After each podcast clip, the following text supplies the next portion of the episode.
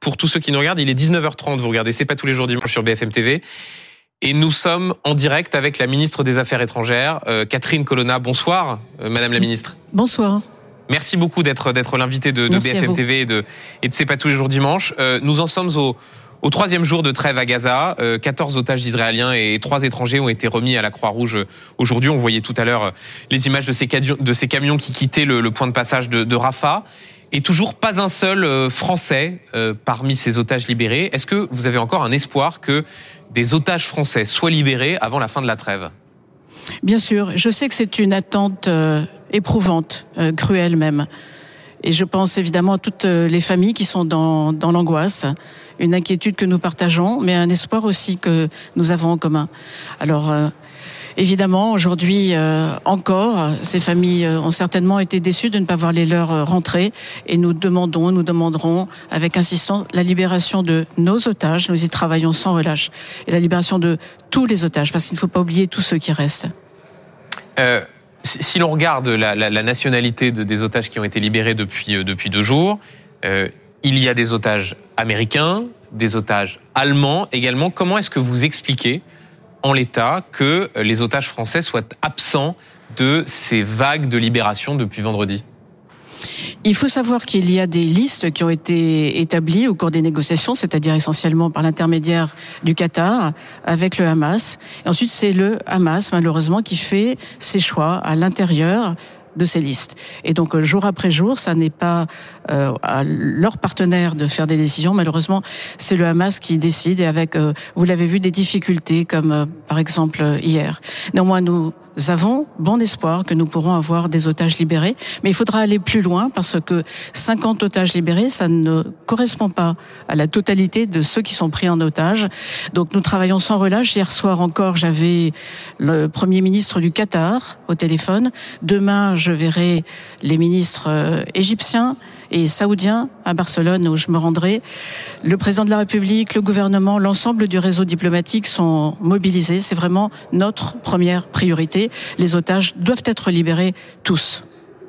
Vous, avez évoqué cet, appel avec le, Premier ministre qatari. Euh, quelle est la teneur des discussions Que vous disent-ils sur l'état de ces négociations?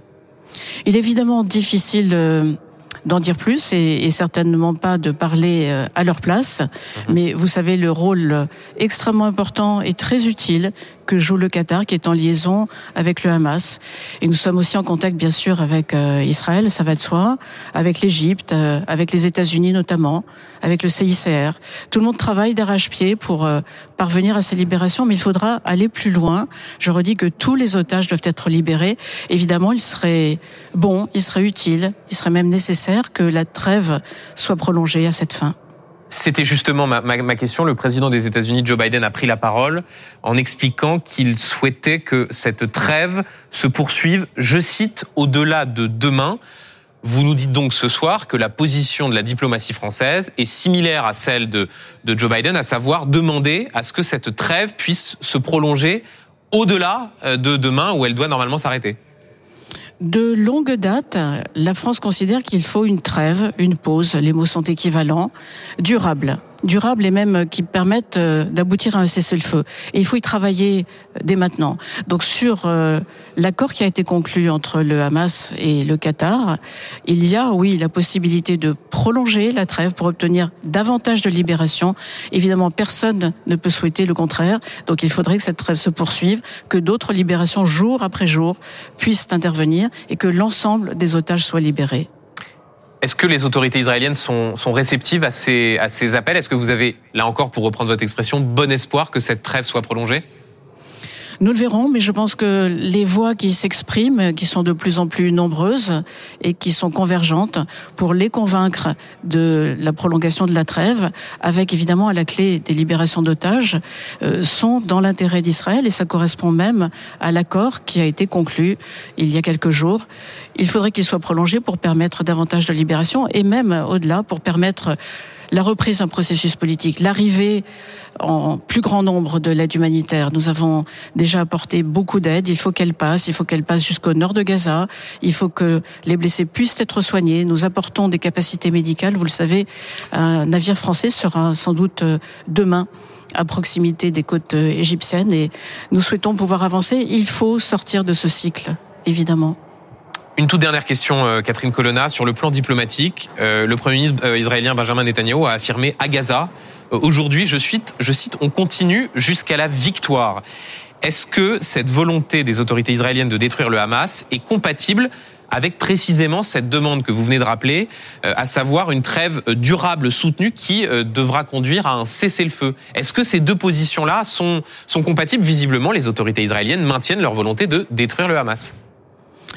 Les autorités israéliennes, euh, légitimement, veulent euh, que le Hamas ne soit plus en mesure de recommencer les horribles attentats abominables, euh, vraiment barbares, qui ont été commis le, le 7 octobre. Il y a différentes façons de le faire. Et nous avons depuis longtemps euh, souligné la différence qu'il y avait entre des opérations ciblées qui vont permettre euh, de s'en prendre à un terroriste désigné et des bombardements massifs, des opérations terrestres qui font trop de victimes civiles. Cela fait des semaines que nous le voyons, des semaines que nous le disons. Il faut faire autrement, tout en atteignant cet objectif, mais avec d'autres méthodes, évidemment. Merci beaucoup, euh, Madame la Ministre. Et donc, je rappelle le message que vous faisiez passer, que vous avez bon espoir sur euh, la question euh, des, de la possible libération d'otages français. Merci infiniment d'avoir été l'invité de C'est pas tous les jours dimanche ce soir.